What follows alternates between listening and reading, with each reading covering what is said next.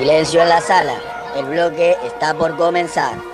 Suban el volumen que Santiago Moroni presenta Denle un Oscar en 2x1.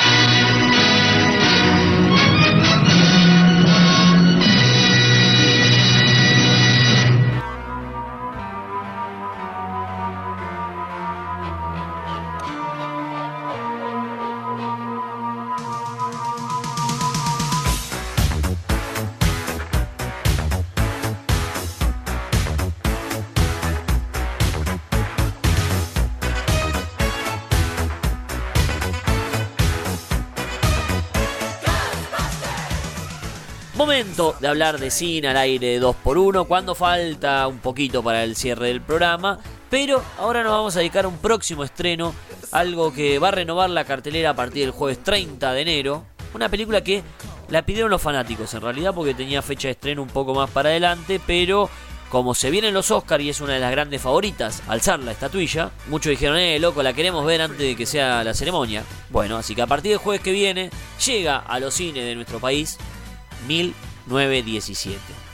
La nueva película de Sam Mendes, una película que narra la historia de unos soldados durante la Primera Guerra Mundial, una película con una complejidad técnica bastante grande. De hecho, esta película necesitó de una cámara de cine especial, una cámara que se creó para esta película.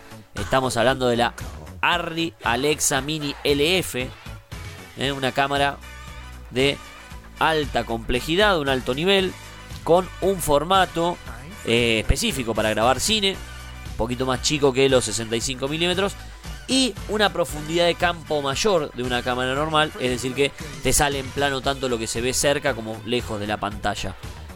¿Y por qué me estoy metiendo en todo esto de la nueva ARRI y todo eso? Bueno, porque a la hora de Sam Mendes comunicarse con el señor Roger Dickens, el director de fotografía, y plantear lo que quería hacer la película, Dickens dijo, che, necesitamos una, una cámara, una cámara muy pro.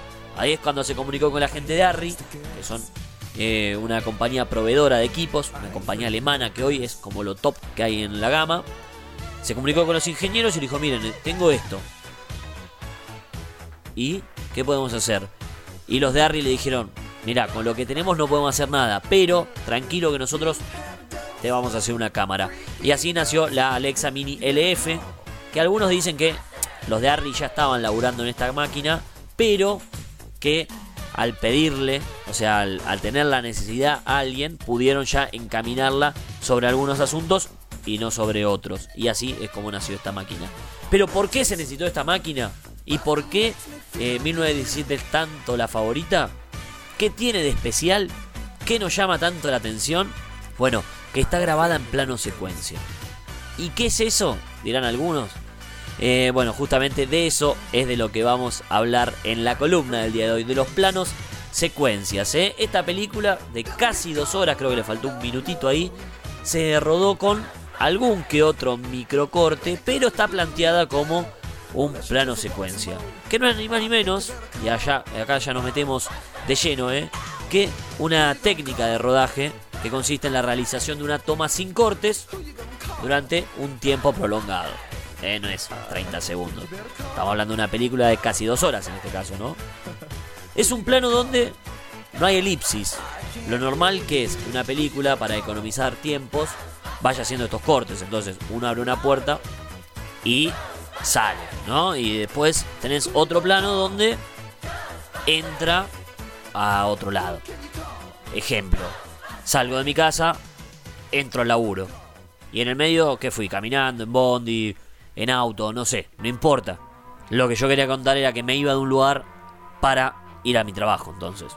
En cambio, en el plano secuencia, ¿qué pasaría? Se ve todo. Se ve que salgo de mi casa, que me subo al auto, que voy en la calle, que freno en un semáforo, que doy a la esquina, que me bajo del auto, que entro a mi trabajo. Y ahí por ahí tengo 5 minutos de trayecto. Que de la otra forma me lo obviaba, pero que con un plano secuencia es imposible porque la cámara te seguiría todo el tiempo. No existe esa elipsis. Y además, si bien en un plano secuencia tenés distintos encuadres o distintos ángulos de cámara, todo eso se hace de continuado. O sea que dejas en evidencia que estás haciendo eso. Se ve como la cámara se acomoda, por así decirlo. Y esto implica un gran desafío, ¿eh? porque ya tenés que manejar un nivel de coordinación, tenés que manejar cámaras, actores, ir haciendo foco constantemente, eh, dónde eh, pones los equipos, dónde pones, por ejemplo, al tipo con, con, el micrófono, dónde vas a poner las luces, porque además tenés que iluminar muchas áreas, y si, si, camino por ahí y está el foco, se va a ver, ¿entendés? Los extras tienen que ser medio como una coreografía. Es, la verdad, bastante complicado realizar un plano secuencia, pero obviamente que le da mucho dinamismo, da mucha más idea de realidad y esto de continuidad. La vida es continua, la vida no tiene cortes como una película, aunque las películas se van a encargar todo el tiempo de enmascarar que son una película y que están hechas en base de cortes, pero cuando uno ve realmente una película con plano secuencia, cuando ve un plano secuencia, se da cuenta que todo eso es de continuado. Vamos a meternos en eh, algunas cositas más técnicas y de definiciones, como para que terminar de redondear esta idea. Cuando hablamos de plano, nos estamos refiriendo a la unidad narrativa más pequeña que tiene una película, lo audiovisual. Lo más chiquito que podemos tener es un plano, ¿eh? que vendría a ser la parte de una película que está rodada en eh, una toma. O sea, cuando el director dice corre cámara, pasa la acción, dice corte y ahí tenemos un plano.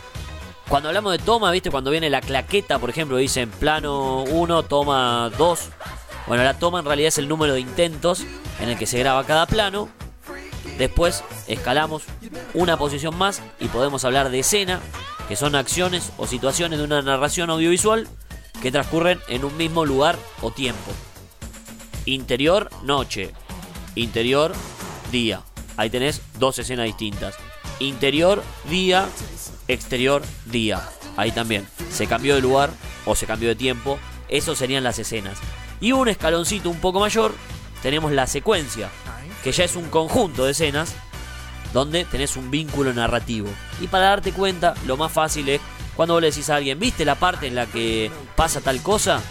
Y por esa cosa pasa adentro, en un auto, afuera, en la terraza, eh, de día y después hace de noche. Pero es, no sé, es la parte en donde él se pelea con la novia. Bueno, eso estás hablando de una secuencia.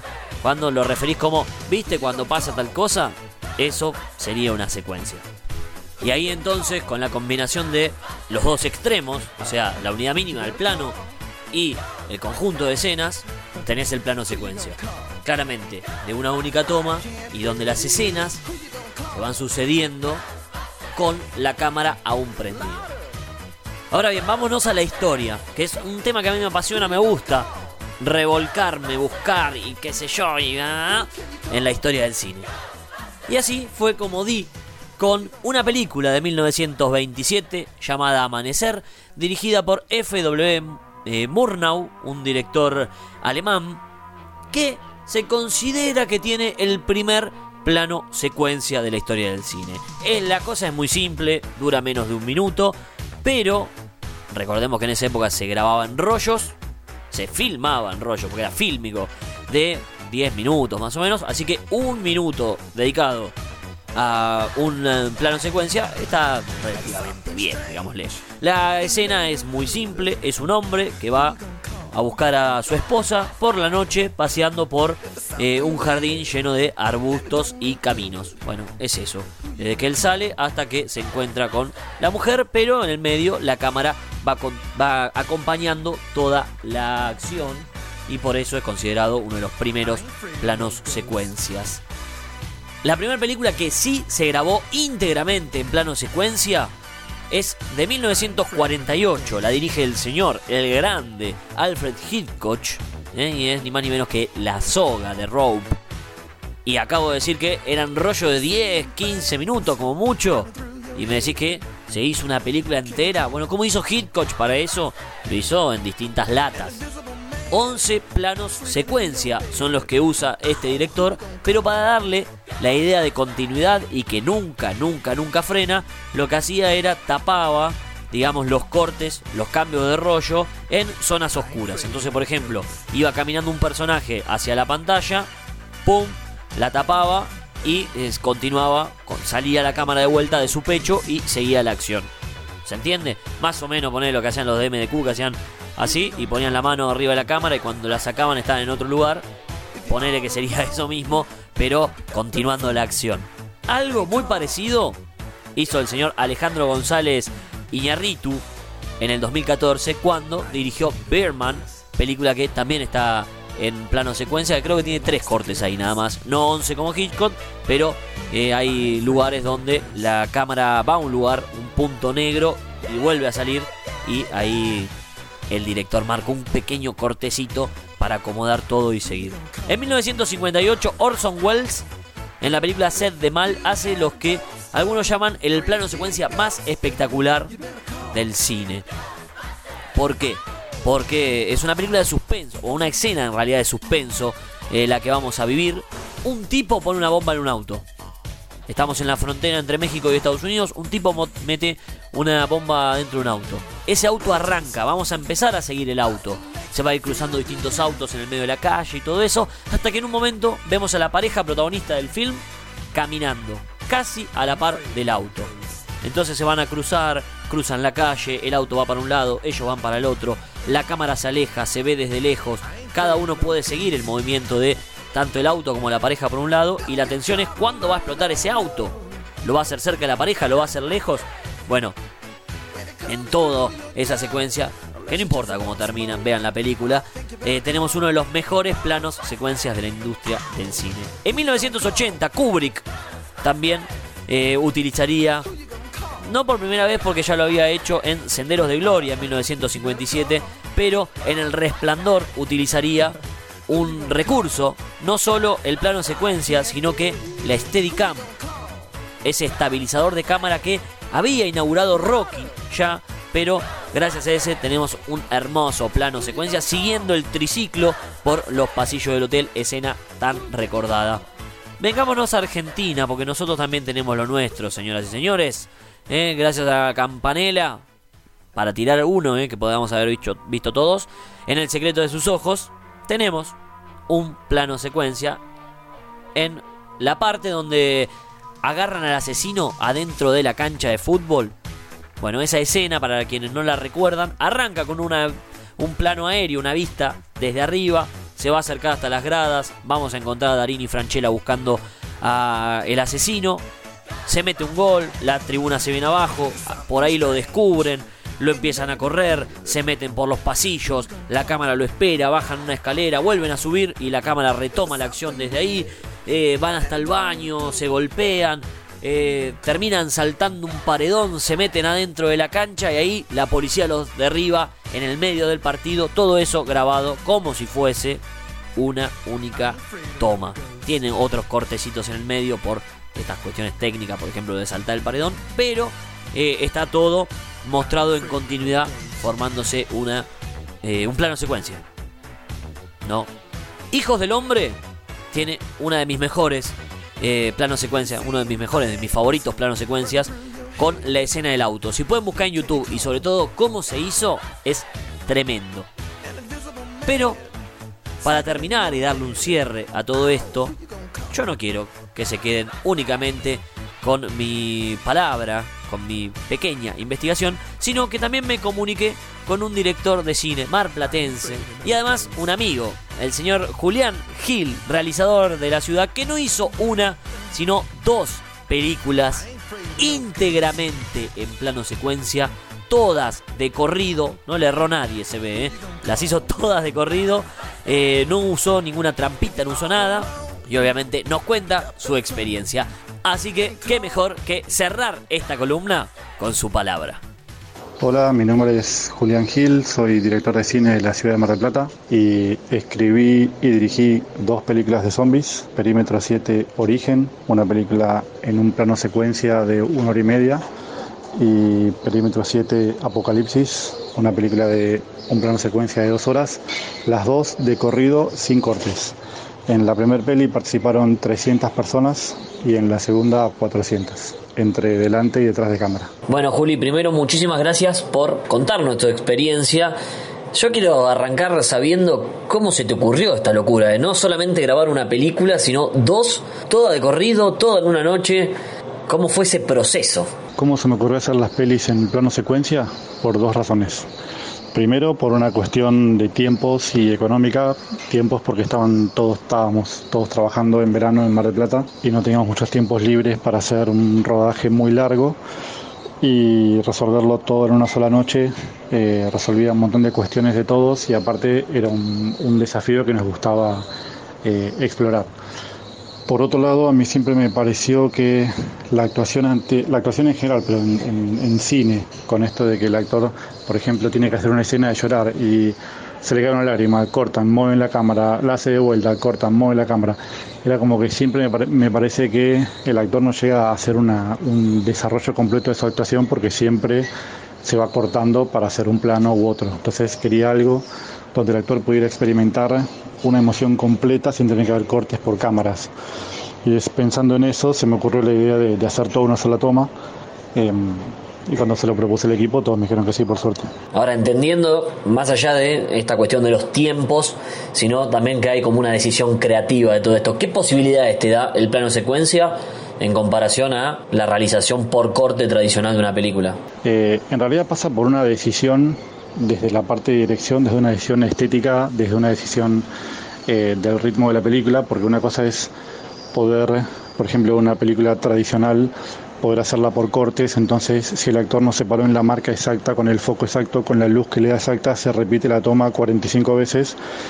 Esto te lleva a una desprolijidad cinematográfica, por decirlo de alguna manera, en donde esas cosas no se pueden tener en cuenta porque si el director no eh, si el actor no se detuvo donde tenía que o no dijo la palabra que tenía que decir, eh, no se corta, se sigue. Entonces para eso, por ejemplo, todos los actores tenían que saber más o menos eh, los diálogos de los demás. Entonces, si uno tenía que decir una cosa muy importante en una esquina y se olvidaba o se tropezaba y no llegó al plano secuencia o lo que sea, el otro actor tenía que buscar la forma de improvisarlo y decirlo él y así. Con respecto a la diferencia de los planos, eh, bueno, le da un, la cámara en mano ya de por sí le da como un ritmo más eh, descontracturado y más como más vertiginoso a, la película, entonces eso era un poco lo que quería lograr. Y si encima contamos que es, tenemos en cuenta que es en tiempo real, eso le da como una sensación de que como todo pasa delante de cámara y vos uno como espectador lo vive al mismo tiempo que el actor, es como que son muchas emociones juntas al mismo tiempo. Y me imagino que no debe ser nada fácil, ¿no? ¿Cuáles son los desafíos a la hora de hacer una película en una sola toma? Bastantes. Eh, en especial esta que era de mucha acción. Eh, nos subíamos un auto, nos bajábamos, el auto chocaba, nos corrían por la calle, nos atacaban zombies, eh, les disparábamos. Entonces había muchas cuestiones que tenían que estar muy bien coordinadas, la logística tenía que estar muy bien hecha para que todo nos permitiera a nosotros avanzar en cuanto al plano secuencia, incluso teniendo en cuenta los inconvenientes que pudieran surgir sobre la marcha. Imagínense que era una sola cámara que le hacía yo y los actores iban siempre en papel, aunque la cámara no los estuviera grabando, siempre estaban en papel. Había gente, asistentes de producción, em, escondidos en varios lugares para evitar que si había alguien por la calle o, o lo que fuera que pueda pasar. Había directores de cine como Diego Llano, Nacho Raimundo, Mario Nicotra, un montón en distintos lugares como dirigiendo pequeñas áreas em, para que cada uno dirigiera como un grupo de gente, porque eran muchísimos grupos de gente. Y después el tema de tránsito, eso fue fundamental. Tránsito nos cortó para la primera peli casi todo un barrio, el barrio de la Terminal Nueva, y para la segunda peli eh, teníamos como una camioneta de tránsito que iba adelante nuestro y atrás cortando por donde nosotros íbamos para que donde nosotros pasábamos pudiéramos tener el espacio libre. Ahora, para que todo funcione, ¿qué se hacen? ¿Ensayos? ¿Cómo funciona la previa a la película? Tuvimos muchísimos ensayos, estuvimos casi tres meses todos los días prácticamente ensayando porque había muchas cosas que, mm, como decía anteriormente, que no podían fallar, cosas que tenían que estar sí o sí, desde por ejemplo eh, si uno le pegaba un tiro a un zombie, el ese zombie tenía que caer para el lado exacto en donde tenía que caer, siguiendo la trayectoria de la bala. O si uno venía corriendo por un lado, el zombie tenía que venir por el otro. Teníamos muchos grupos de zombies que una vez que nosotros pasábamos con la cámara, ese grupo como que corría para otro lado y por ahí se cambiaban entre ellos. Uno se ponía una gorra, sacaba una campera y ya era como otro grupo de zombies nuevos que nos atacaban desde otro lado y así se iban como reproduciendo. Y aparte, como digo, el tema de la logística era muy importante porque teníamos que llegar a tal calle, teníamos que poder cruzar sin que hubiera autos o sin que hubiera gente o sin que hubiera un montón de cosas. Por suerte se grabó a las 4 de la mañana y nosotros habíamos avisado en todo el barrio, puerta por puerta, lo que iba a pasar para que nadie se asuste, para que nadie viera manchas de sangre, gritos, armas, sino llamar a la policía, que así todo habíamos hablado con la policía pero bueno, los ensayos eran fundamentales. En tu caso ambas películas fueron de una sola toma corrida, pero ¿existe alguna trampita en caso de que algo pueda fallar? Lo que teníamos era como una serie, no de trampitas, pero sí una serie de mm, como marcas. Por ejemplo, yo cuando llegaba, yo con la cámara, cuando llegaba a un lugar específico como donde iba a arrancar una escena, eh, hacía un movimiento medio brujo con la cámara entonces, si por alguna razón eh, muy drástica había que cortar el plano secuencia, bueno, sabía que podía volver a ese punto, hacer el mismo movimiento y después enganchar los dos, eh, los dos barridos, por decirlo de una manera, y que siguiera el plano secuencia. Entonces, ese movimiento medio desprolijo me daba el pie a engancharlo con otro si era necesario. Y después, por otro lado, eh, a mí se me ocurrió tal vez no estaba, tal vez estaba equivocado, pero a mí se me ocurrió en ese momento que yo siendo el director y haciendo la cámara y estando ahí en, en la escena, como yo no actuaba, solo estaba con la cámara, yo podía manejar con señas o llamar a un actor y susurrarle algo al oído para que dijera o para, hiciera, para que hiciera en base a la situación si no salía como estaba planeado. Bueno, Juli, muchísimas gracias. Y si querés dejarle algún mensaje para quienes quieran lanzarse también, como vos hiciste con Perímetro 7. Una cosa que es fundamental para el plano secuencia y para que todo el proyecto completo salga 10 puntos es la buena predisposición de todos, de toda la gente del equipo técnico, tanto delante y detrás de cámara. Porque yo puedo ser un loco que se me ocurre una idea, pero yo solo, ya de por sí no se puede hacer una peli uno solo, imagínate una peli de estas magnitudes. Entonces, eh, como yo trataba de decirle siempre a los a todos en realidad, desde los extras que estaban haciendo de zombie a una cuadra donde pasaba la cámara o al que estaba delante de cámara como protagonista, que todos desde el principio a fin eran todos igual de importantes porque todos hacían que eso se viera como un apocalipsis zombie o que la peli saliera como tenía que salir o, o la luz que estuviera donde estaba o el micrófono donde estaba. Entonces fue un enorme trabajo en equipo para lograr un buen resultado, al menos en cuanto a la experiencia. Después el resultado final de la peli, como todo arte, es subjetivo, a uno le puede gustar o no.